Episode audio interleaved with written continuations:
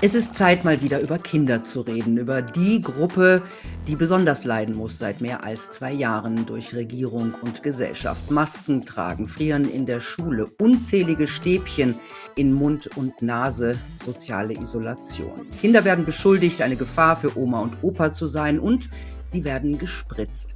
Dabei weiß jeder, dass Kinder durch Corona kaum ein Risiko haben. Jetzt sollen sogar Babys ab sechs Monate mit der neuartigen Gentherapie behandelt werden. Das, obwohl die Sterbestatistik Euromomo in Europa eine deutliche Übersterblichkeit bei Kindern meldet. Zeitlich passend zu den sogenannten Kinderimpfungen. Aber sind die auch die Ursache? Müsste man untersuchen. Scheint aber Regierung und angeschlossene Wissenschaft derzeit nicht sonderlich zu interessieren. Seltsam. Währenddessen weisen Kinderkliniken wegen Unterfinanzierung Patienten ab. Welchen Wert haben Kinder in unserer Gesellschaft? Mein Gast schlägt Alarm. Jetzt im Punkt Preradovic. Hallo Michael Hüter. Hallo Melina. Ich stelle dich kurz vor. Du bist Historiker, Kindheitsforscher, Kinderaktivist, Autor, Elterncoach und Pianist. In den 90er Jahren hast du Geschichte, Germanistik, Philosophie und Kunstgeschichte an der Uni Salzburg studiert. Nach einem Buch über Scheidungskinder hast du jahrelang recherchiert, auch investigativ, für dein Buch Kindheit 6.7 ein Manifest. Eine Geschichte der Kindheit und ein Plädoyer für ein menschenwürdiges und artgerechtes Aufwachsen von Kindern. Ich habe es am Anfang in meiner Anmoderation schon erwähnt. Es gibt eine erschreckende Übersterblichkeit bei Kindern in Europa von circa 700 Prozent.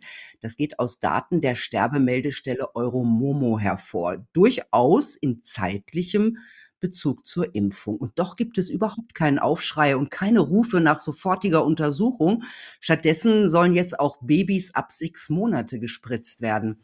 Haben Kinder in Deutschland keine Lobby? Nein. Ähm, leider nein. Es setzt sich fort, was ich ja schon zwei Jahre lang vehement, wie kaum jemand in meinem Bereich, ich bin ja nicht nur Historiker, sondern habe den Schwerpunkt Kindheitsforschung, äh, beklage, dass wir seit zwei Jahren Kinder zum Objekt machen. Objekt von Ideologie, Objekt von, von Ängsten, von Erwachsenen, Objekt von was auch immer, und zwar in einem Ausmaß, wie wir das historisch noch nie gemacht haben. Fangen wir ganz kurz davor an. Wir haben zwei Jahre lang Kinder in den Lockdown mit hineingenommen. Wir haben Schulen geschlossen, wir haben äh, sie zum Maskentragen gezwungen, etc. Und das ohne evidenzbasierte Maßnahmen. Wir wissen heute, bevor ich zur Übersterblichkeit komme, Ioannidis hat, ich glaube, ich brauche Ioannidis nicht vorstellen, also einer der führenden Wissenschaftler weltweit. Professor aus Stanford, ja. Genau.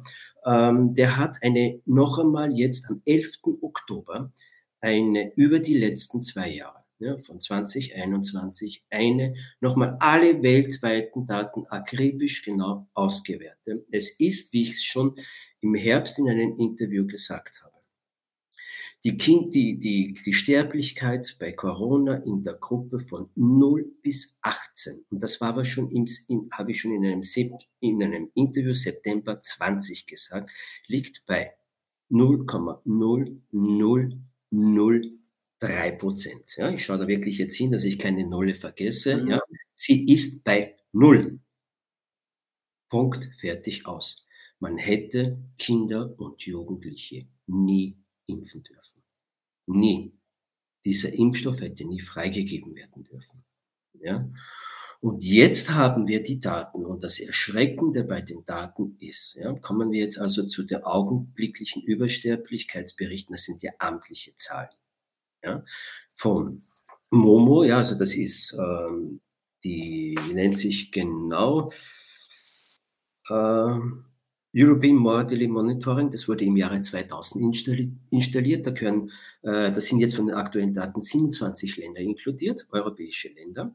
Am wenigsten speist übrigens diese Datenbank Deutschland. Die spielen da nicht mit. Sehr interessantes Detail. Ja? Äh, aus welchen Gründen? ich glaube, in Deutschland sind es nur ein paar Bundesländer, oder? Die da äh, Ja, ja, das ist sehr auffällig, dass da Deutschland keine Daten vorlegt diesbezüglich. Ja? Aber das nur am Rande. Und es gibt eine erschreckende ähm, Korrelation.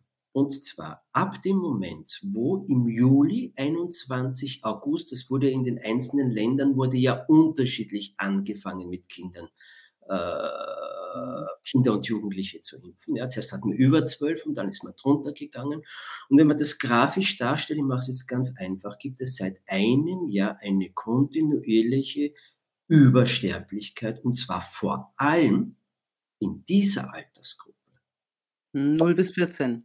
0 bis 14, aber auch bis 28.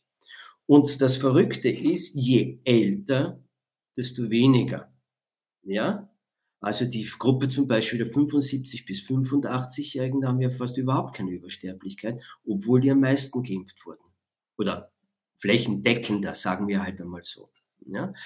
Aber die scheinen darauf nicht so zu wirken. Aber genau das war ja das, worauf so viele Experten auch aus der Medizin, aus der Virologie warnend hingewiesen haben. Lasst die Kinder und die Jugendlichen draußen, weil wenn die Chance gleich null ist, dass ich an dieser Krankung schwer erkranken kann, und das ist ein unumstrittenes Faktum, ich brauche Gesunde nicht impfen und schon gar nicht mit einem neuartigen, nennen wir es experimentellen Impfstoff. Ja? Und ich will jetzt einmal davon ja gar nicht eingehen. Ja? Es weiß jeder, es ist überall das Netz voll. Wie viele junge Menschen, ein, ein Popstar ein, ein, aus Haiti ist kürzlich von der Bühne, auf der Bühne zu sagen. So einfach so zusammengebrochen. Beim Sport. Die gesundesten Menschen fallen plötzlich um und haben einen plötzlichen Herztod. Wieso haben wir das die letzten Jahrzehnte nicht gehabt?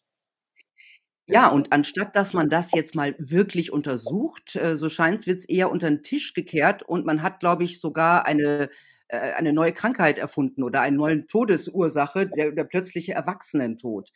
Äh, das heißt, hier soll etwas nein, es wird einfach nicht untersucht und das ist ja das, was mich so, hm, irritiert, was es ja irgendwie verdächtig macht. Aber ich glaube da braucht man nur gesunden Menschenverstand. Und ich, ich, verstehe auch wirklich die Eltern, die gesamte Bevölkerung nicht, dass 14, 18, 24-Jährige einen Herzmuskelentzündung so extrem gehäuft, Herzinfarkte, Schlaganfälle und, und, und. Das weiß jeder Mediziner, kommt in dieser Altersgruppe im Prinzip bei gesunden Kindern, und hier handelt es sich immer um gesunde Kinder und Erwachsene. Das hat es nie gegeben. Ja. ja? Und dann muss ich sofort draufstehen. Aber das ist, was mich am meisten erschüttert. Ein Beispiel.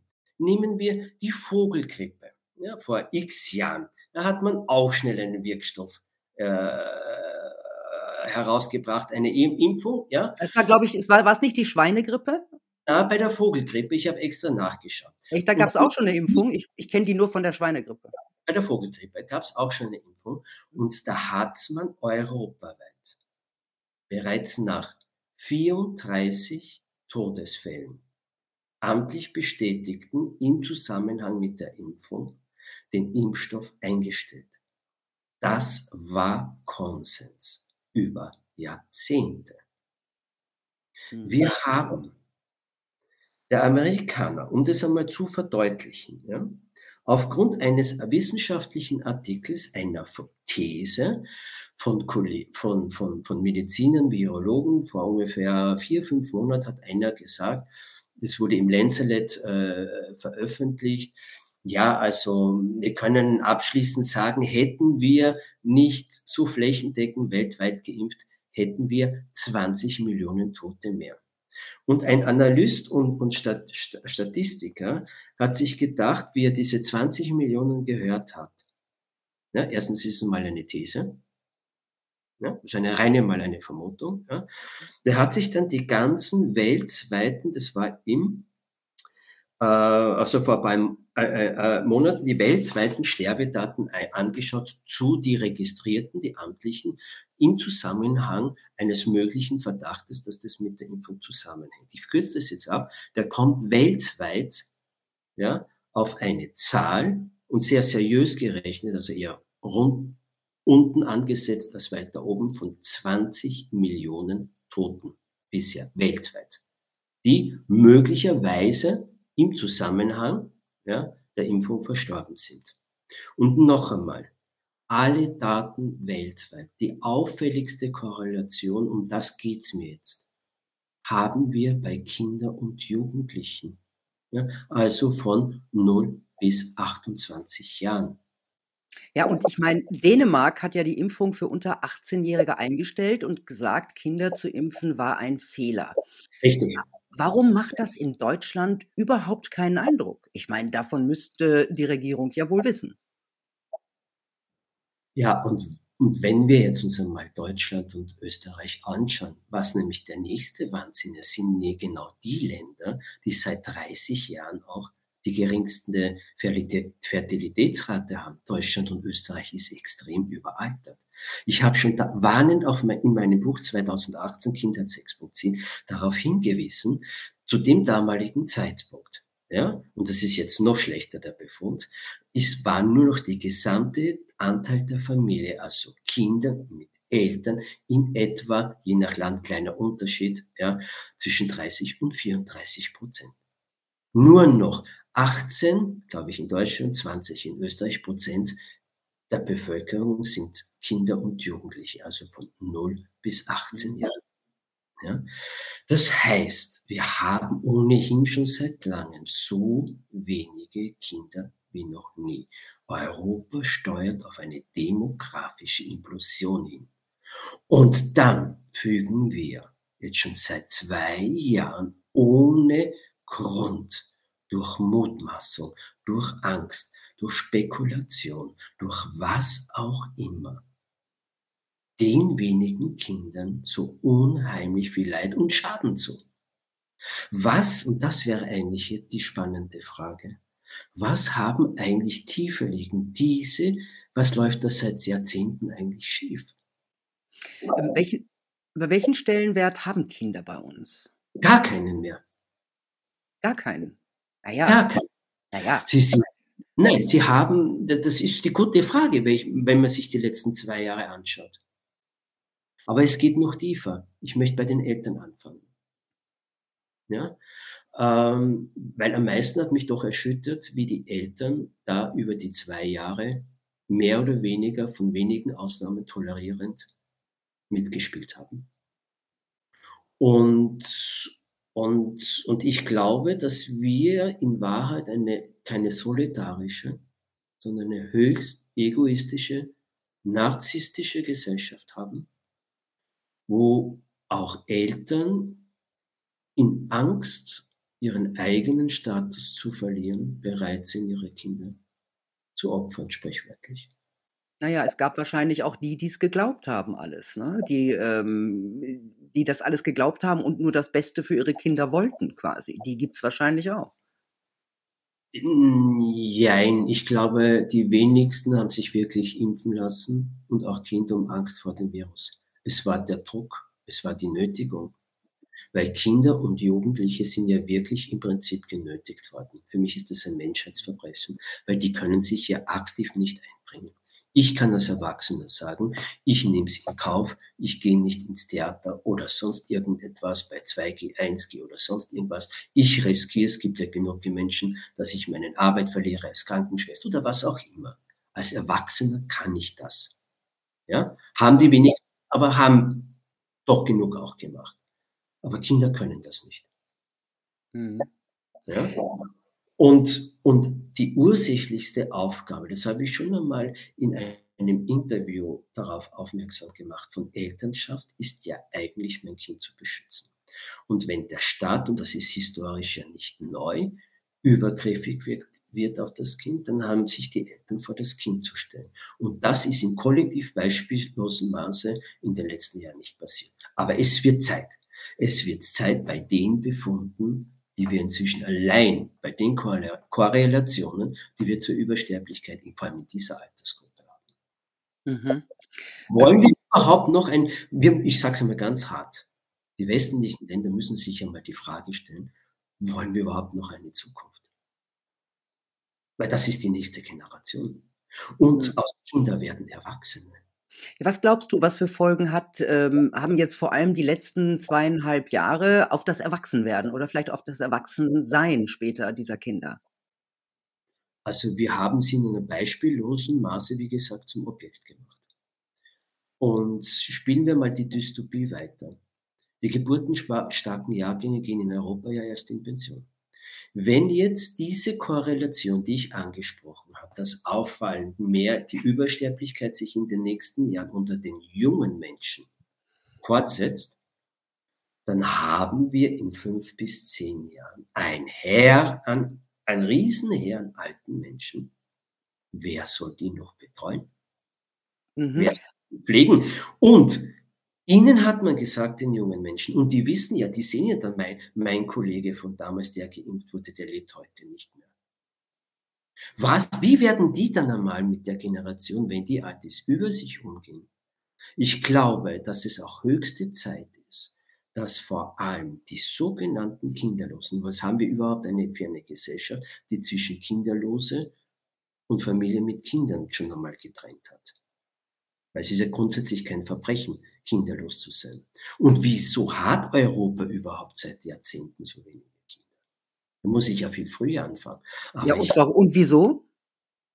Die Liste ist lang. Ich gehe in meinem Buch schon darauf ein, dass man erstens einmal ja bei, beide, inzwischen ja beide Eltern arbeiten müssen, damit sie sich Kinder leisten können.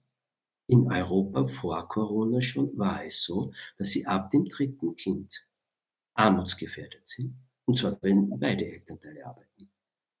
Man kann sich das schon einmal nicht leisten. Sie haben gegenüber den sogenannten Kinderlosen eine Doppelbelastung.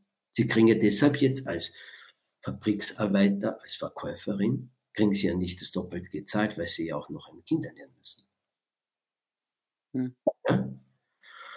Äh, und es hat sich alles um Selbsterstellung, Konsum und Wohlstand gedreht.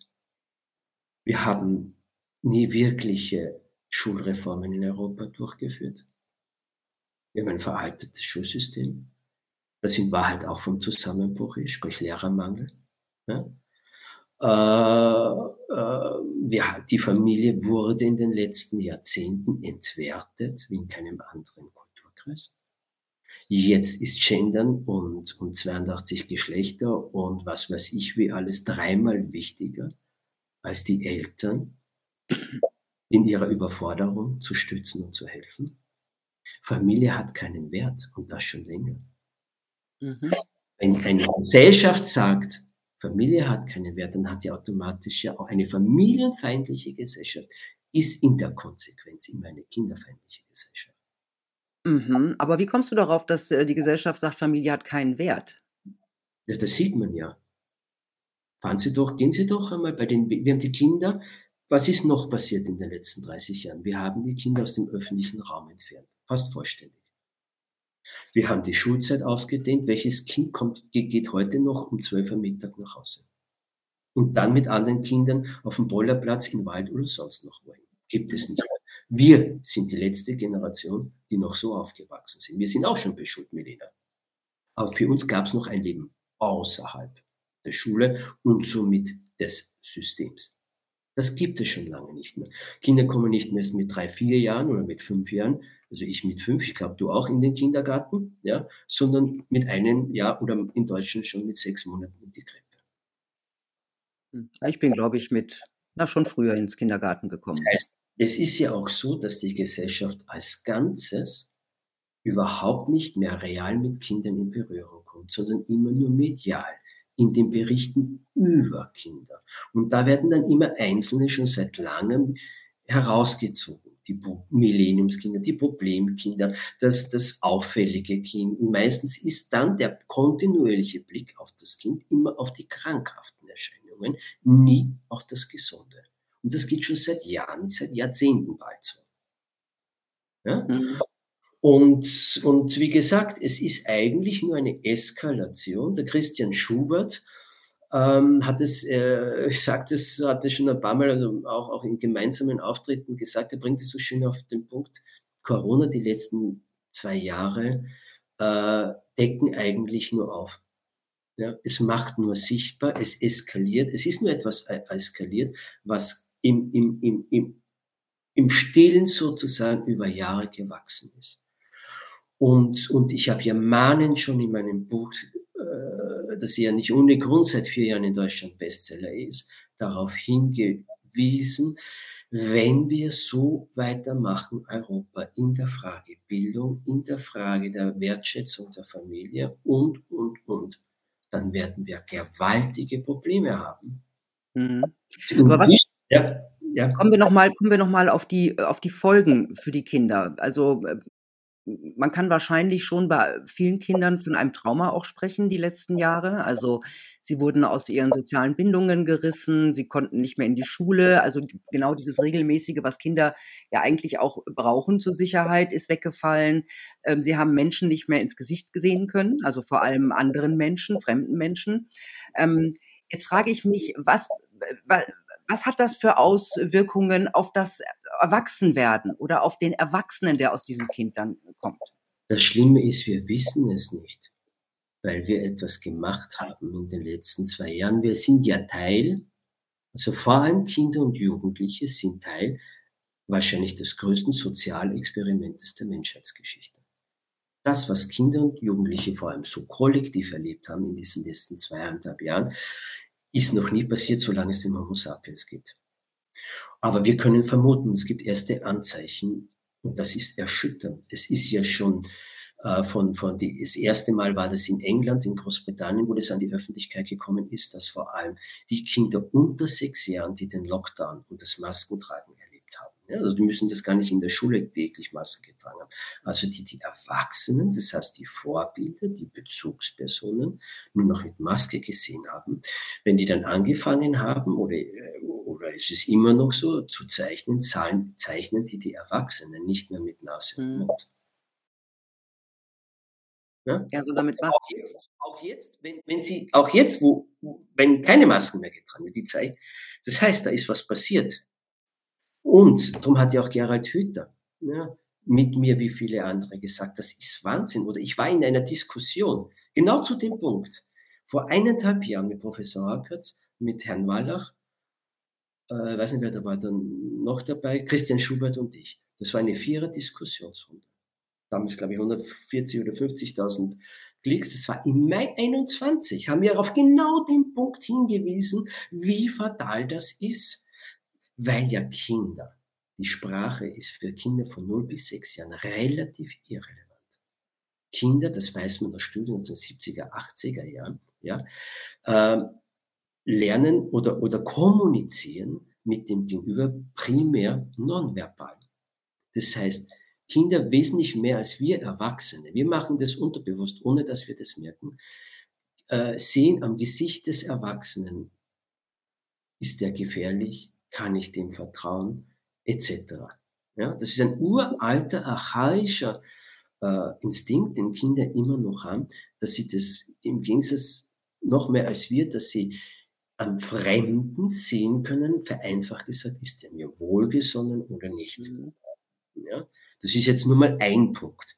Ja, aber auch die Kommunikation zwischen Kind, Säugling und Mutter läuft die ersten Jahre also das erste Lebensjahr, fast zu 100 Prozent nonverbal. Ja, entweder durch Schreien äh, oder eben auch, dass das Baby an, an, anhand, wie die Mutter sich zuwendet, was die Mutter ohne Worte signalisiert. Ja, oder Stimmfarbe natürlich auch. Ne? Genau, und die Stimme. Ja, mhm. so, die Stimme, das weiß auch jeder Erwachsene. Reden, versuchen Sie mal ein Interview oder ein Gespräch mit Maske zu führen. Das ist eine Katastrophe. Sie können, sie können irgendwie reden, aber das ist, ist, ist wie verzerrt. Ja? Mhm. Aber genau so haben ja Kinder über einen wahnsinnig Zeit, langen Zeitraum Erwachsene wahrgenommen. Ja? Mhm. Und, ähm, und das aber in einer Phase, wo ja die Gehirnentwicklung ja, äh, sozusagen am empfindlichsten ist oder wo die, die wichtigsten Gruppenverschaltungen ja mal passieren, nämlich zwischen 0 und 6, 7. Und wenn das irritiert wird, Sie können ja einen Schaden, den Sie mal angerichtet haben, ja auch nicht wieder gut machen. Ja. Was ist mit Angst? Angst ist ja auch so ein Faktor. Kinder wachsen mit Angst auf. Angst vor Corona, Angst vor Klimakollaps, Angst vor Krieg. Was macht permanente Angst mit diesen Kindern? Ja, genau. Es geht ja weiter. Jetzt kommt in den Schulen, vor allem in Deutschland noch mehr als anderen Ländern, äh, Russland, der Krieg. Ja, jetzt heißt ständig Krieg. Das davor war ja für Kinder auch ein Krieg. Hm. In der Wahrnehmung. ja, Ausgangssperren und all diese Dinge, diese Maßnahmen, um das nur mal in Erinnerung zu rufen, die wir zwei Jahre im Namen einer Pandemie haben, kommen aus dem Kriegsrecht. Nur mal zu Erinnerung. Und sind auch bisher in Europa, wann überhaupt nur in Kriegszeiten praktiziert worden. Ja? Und das nur mal zur Erinnerung. Und, ähm, und das genau der springende Punkt. Wir haben aufgehört, wir haben Kinder gleichgeschalten. Das machen wir schon seit Jahrzehnten gegenüber der Erwachsenenwelt. Wir machen sie zu kleinen Erwachsenen und das schon länger. Und ständig machen wir ihnen Angst. Was, was, hat das für Aus, was hat das für Auswirkungen auf Kinder? Das, das hat fatale, verheerende Auswirkungen. Weil wie sollen Menschen, die nicht das Leben lieben gelernt haben, später mal A, körperlich und psychisch gesund sein? Wie sollen die sich für einen Wandel oder eine bessere Zukunft einsetzen? Wie sollen die überhaupt die Kompetenz oder die Fähigkeit zu Innovation entwickeln? Was hat den Westen in den letzten 200 Jahren, warum hat der Westen überhaupt die Vorherrschaft unter Anführungszeichen bekommen? Durch Innovation in Wissenschaft, Ökonomie und einigen anderen Bereichen. Aber dann schauen wir, auch das habe ich in meinem Buch schon sichtbar gemacht, was ist Kindern vermittelt worden? Früher einmal. Der Blick nach ein besseres Morgen, das gibt es nicht mehr. Schon lange nicht mehr. Wir haben in Europa keine Zukunftsdebatte mehr über eine bessere Welt, sondern wir leben in einer Art Katastrophenkapitalismus, wo uns ständig erklärt wird, es herrscht ein großer Feind irgendwo, der uns bedroht. Und gegen den müssen wir antreten, gegen den Virus, gegen den, äh, die islamische Bedrohung, sprich 9-11, ja, das Klima.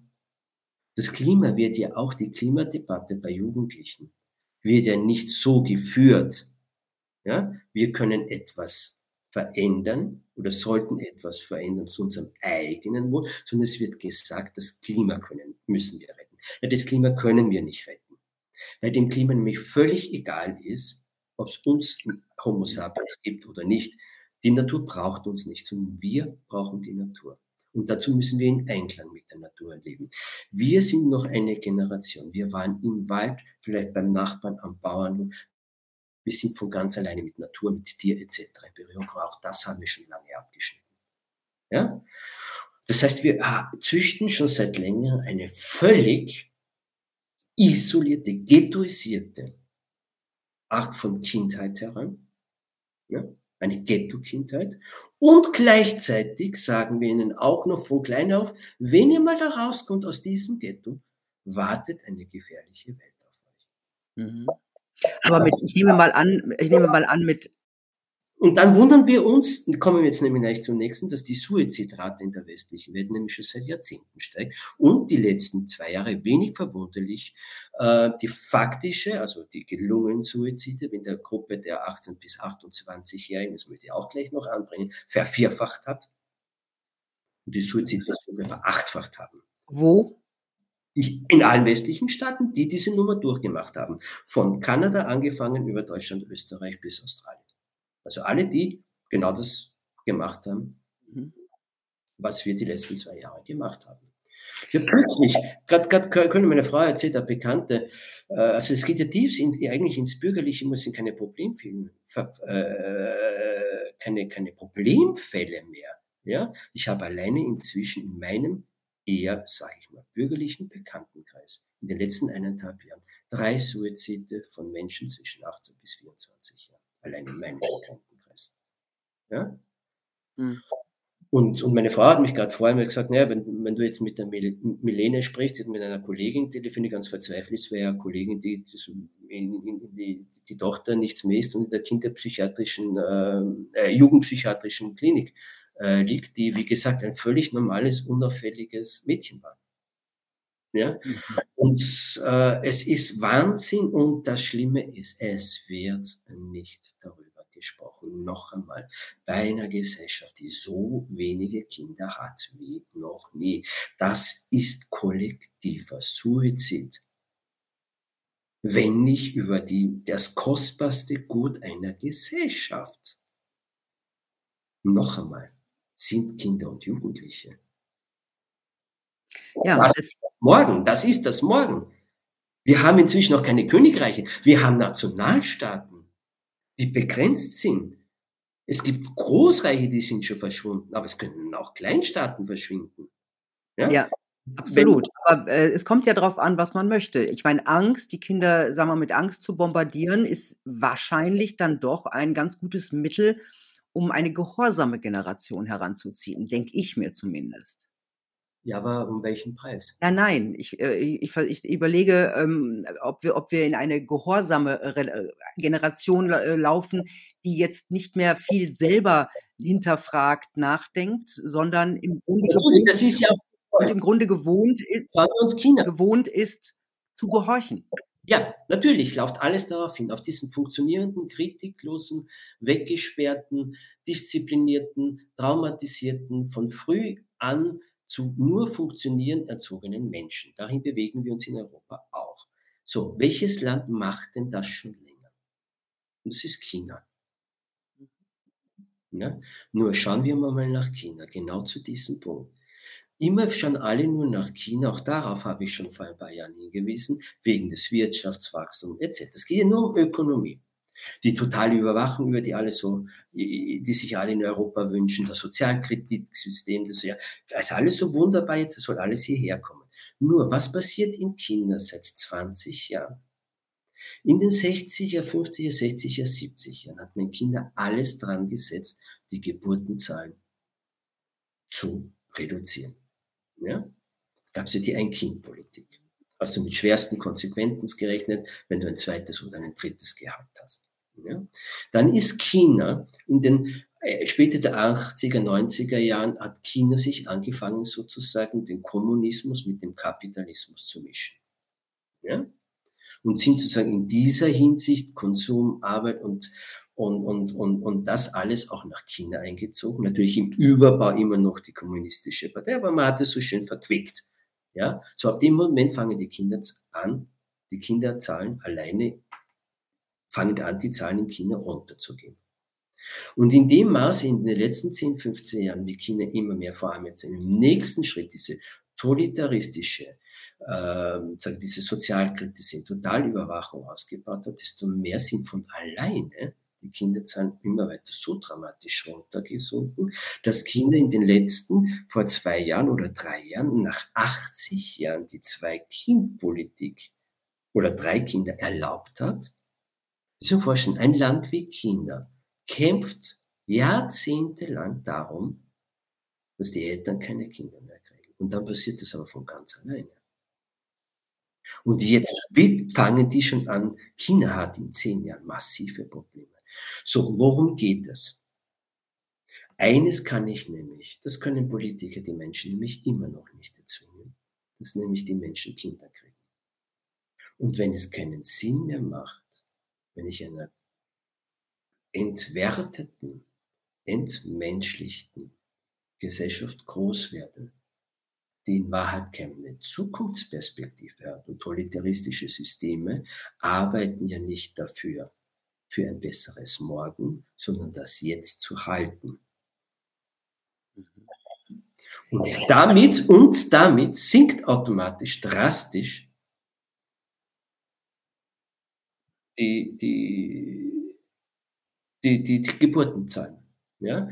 Weil, schauen wir uns an, wir können zu einer Generation, vier, fünf Jahre, konnten Eltern, werdende Eltern in Europa sagen, meinem Kind soll es einmal besser gehen als mir.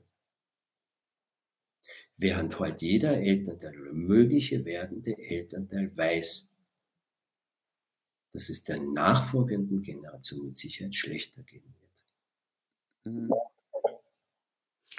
Ähm, kommen wir noch mal jetzt zu, zu uns zurück. Ähm, was sich auch gerade so abzeichnet, gerade in Deutschland, Kinder sollen künftig in Schulen und Kitas kein Fleisch mehr essen. Also es gibt schon ein paar Schulen und ein paar Kitas, die das beschlossen haben.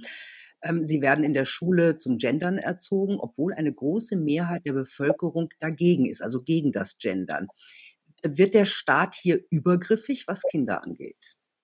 Ja, nur mit Corona ist jetzt eigentlich endgültig der Damm gebrochen äh, zu etwas, was ja sozusagen das Grundelement des europäischen Bildungssystems war.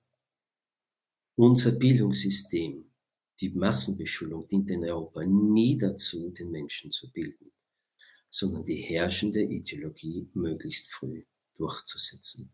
Wir sind mit einem Zeitfenster aufgewachsen, von den 50er Jahren an, bis, sage ich einmal, zur Jahrtausendwende, wo die Schulen in Europa ein relativ ideologiefreier Raum waren. Wir haben einfach verdammtes Glück gehabt, sage ich jetzt einmal salopp, in dieser Zeit aufzuwachsen, in der wir aufgewachsen sind. Ja? Nämlich eines, Milena, habe ich mir, das muss ich ja schon noch sagen, die letzten zwei Jahre waren für mich schon heftig.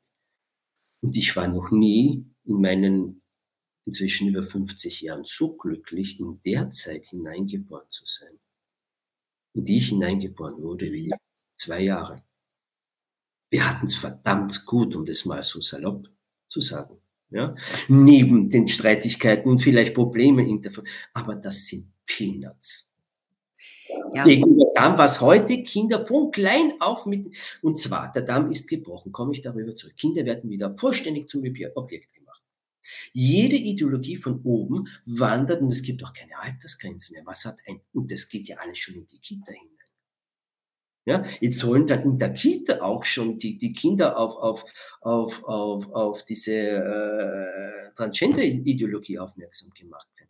Kinder sollen frei wählen können, glaube ich, ab dem sechsten oder zehnten Lebensjahr, welches Geschlecht sie wollen. Ja, eben. Ich meine, da, da, ganz kurz, ähm, das ist wirklich schon sehr seltsam. Dieses Regenbogenportal der Bundesregierung ist ja ein öffentliches, also der, der, des Bundesministeriums für Familie, ähm, äh, sagt ja, also rät sehr jungen Kindern zu Pubertätsblockern, falls sie Zweifel an ihrer Geschlechteridentität haben.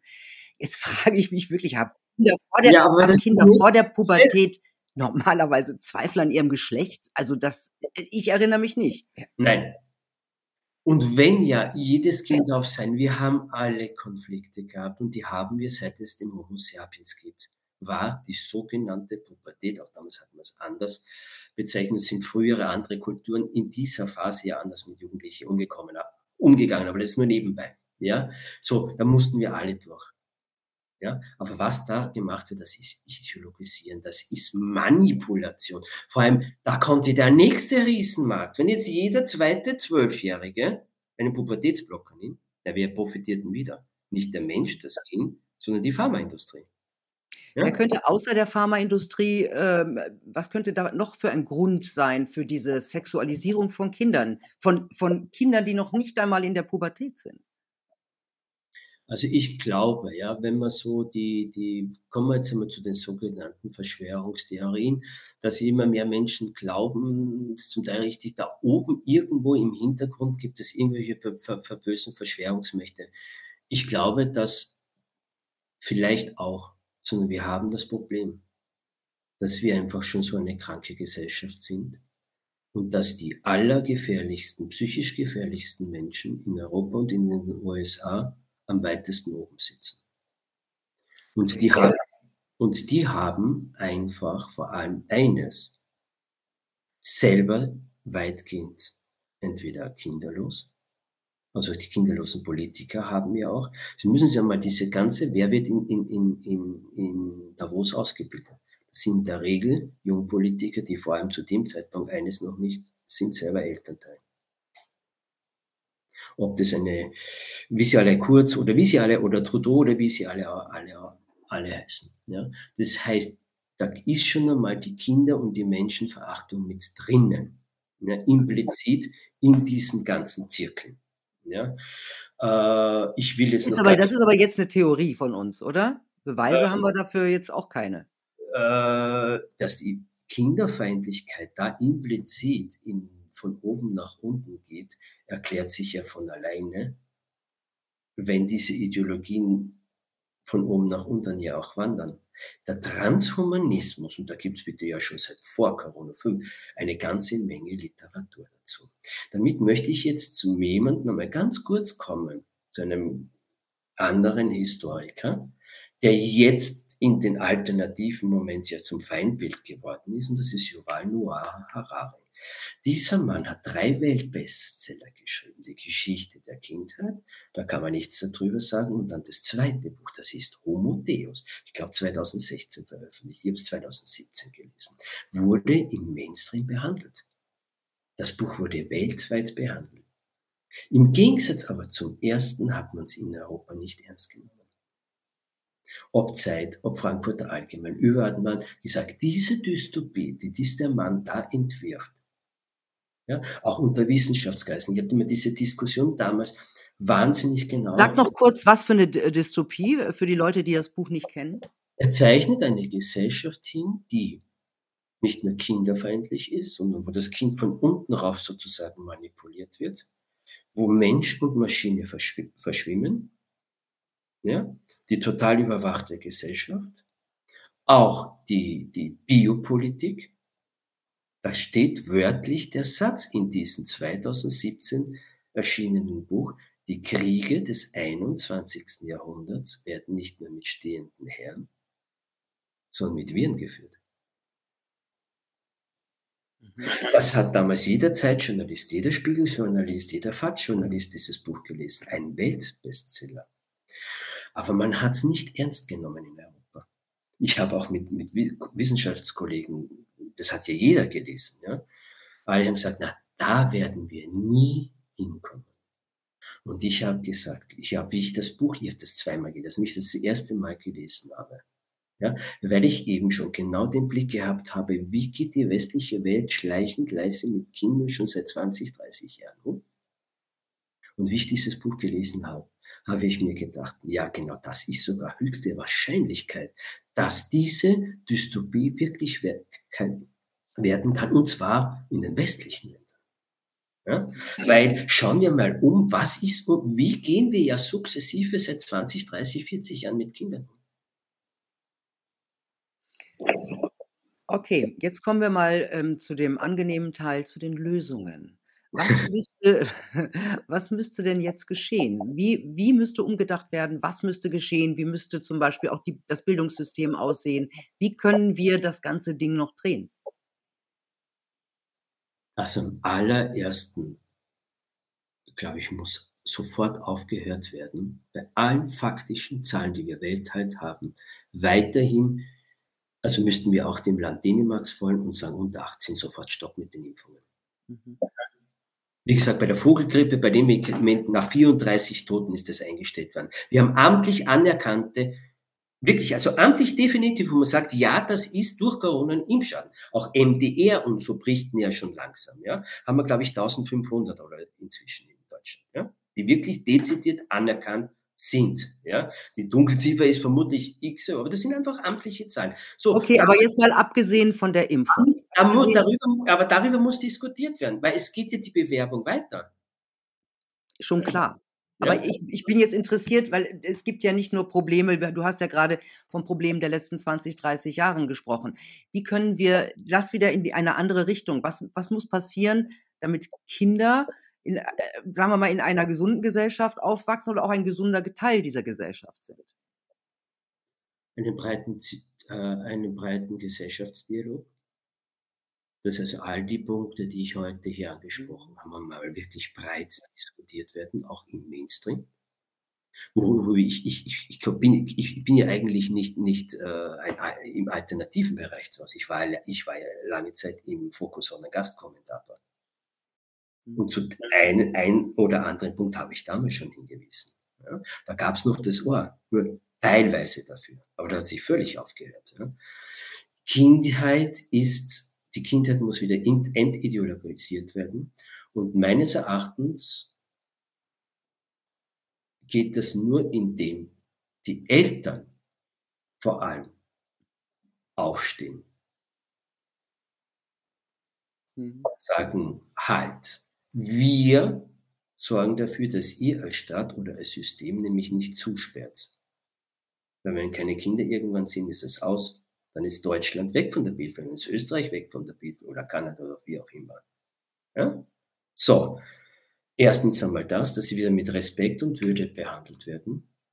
dass Kinder nicht mehr zum Objekt und dass die Eltern sich vor allem anfangen, wieder mal vor ihre Kinder zu stellen und nicht zuschauen, wie in der Schule, öffentlich oder politisch Kinder nur noch zum Objekt von was auch immer gemacht werden. Das heißt, dass sich die Eltern wieder ihrer ursächlichsten Aufgabe, auch wenn sie diese, sage ich jetzt einmal, archaische äh, Instinkt in den letzten Jahrzehnten kaum ausspielen mussten, die ursächlichste Aufgabe von Elternschaft ist zuerst einmal mein Kind zu beschützen. Vielen Dank, ähm, dass wir über dieses wichtige Thema geredet haben, das große Teile der Gesellschaft momentan nicht so richtig zu interessieren scheint. Aber wichtig ist es. Danke, dass du da warst. Ich glaube nicht, dass es viele Teile gibt, die es nicht interessiert, sondern ähm, dass sie vielleicht noch zu wenig den Mut haben, es laut genug zu äußern. Die Menschen haben Angst nach den letzten zwei Jahren, das Wichtige, das Gesunde, das was auch immer zu äußern, weil wir fatalerweise auch eine Gesellschaft entwickelt gegangen sind, wo alles ja inzwischen schon gesunde und normale als rechts bezeichnet wird. Mhm. Und das darf einem aber auch nicht irritieren, weil die Wahrheit wollte nie jemand hören. Und äh, ob Kreuzzüge, Hexenverbrennungen, Ketzer, äh, Wissenschaftler sind verbrannt worden. Es ist seit 400 Jahren in Europa immer wieder so gewesen, dass derjenige, der sich für Menschen, für wirkliche Menschenwürde, für Kinderrechte, für eine offene, demokratische Gesellschaft eingesetzt hat, an den Pranger gestellt wurde, sprichwörtlich. Ja, das darf uns aber nicht aufhalten. Wir sollten wieder dorthin kommen, wo unsere Vorfahren, denen wir unsere Freiheit heute der letzten Jahrzehnte verdanken, in deren Fußstapfen treten und wieder die Stimme für alles Menschenwürdige eintreten. Ein schönes Schlusswort. Vielen Dank, dass du da warst. Danke, Milene, für die Einladung. Alles Gute. Ebenfalls. Tja, Leute, da sind wir, wir haben es gehört, jetzt wohl alle gefragt. Kinder sind Menschen, keine Objekte. Und sie sind vor allem Menschen der nächsten Generation. Und von ihnen hängt auch ab, wie wir im Alter leben werden. Also es gibt kein geht mich nichts mehr an. Ich wünsche euch eine gute Zeit. Bis bald.